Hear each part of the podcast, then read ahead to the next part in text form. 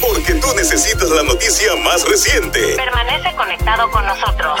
Inspírate informa. Un placer estar nuevamente con ustedes. De inmediato a las noticias, comenzamos con informaciones internacionales. Un par de sacerdotes rusos hablan en oposición a la campaña militar de Vladimir Putin en Ucrania, a pesar del riesgo de ser encarcelados o de enfadar a los funcionarios de la Iglesia Ortodoxa rusa. Como CBN News informó, Putin y el patriarca Kremlin de Moscú, líder de la iglesia rusa, se han asociado para justificar la campaña ucraniana como una guerra santa. El sacerdote Gregory Eldestein y Johan Burdin son al parecer algunos de los sacerdotes de la iglesia rusa que están expresando su decepción con el Estado. Durante una entrevista rusa, Edelstein, de 89 años, reconoció que Rusia es el agresor y Ucrania la víctima de la agresión. Y continuó diciendo, me temo que soy un mal sacerdote. Nunca he estado en contra de todas las guerras, pero siempre he estado en contra de cualquier guerra agresiva y de acaparamiento de tierras,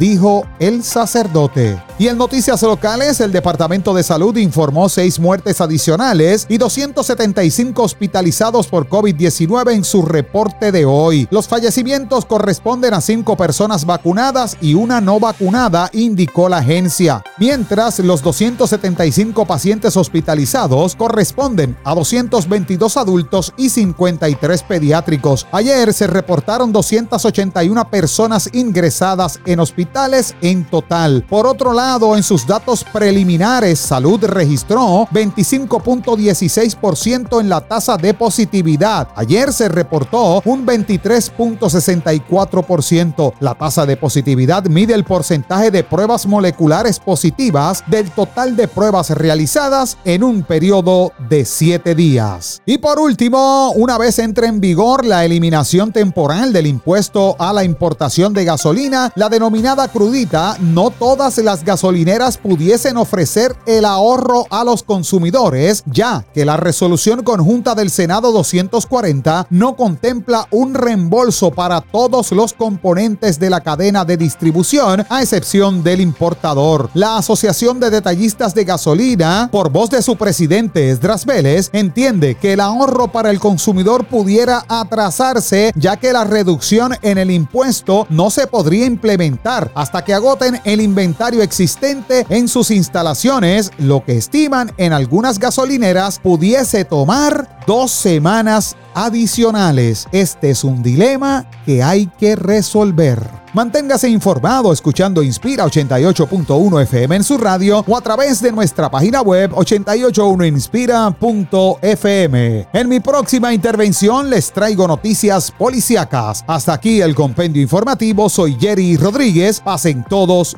buenos días. Te brindamos lo que necesitas conocer. Lo más importante. Inspira te informa.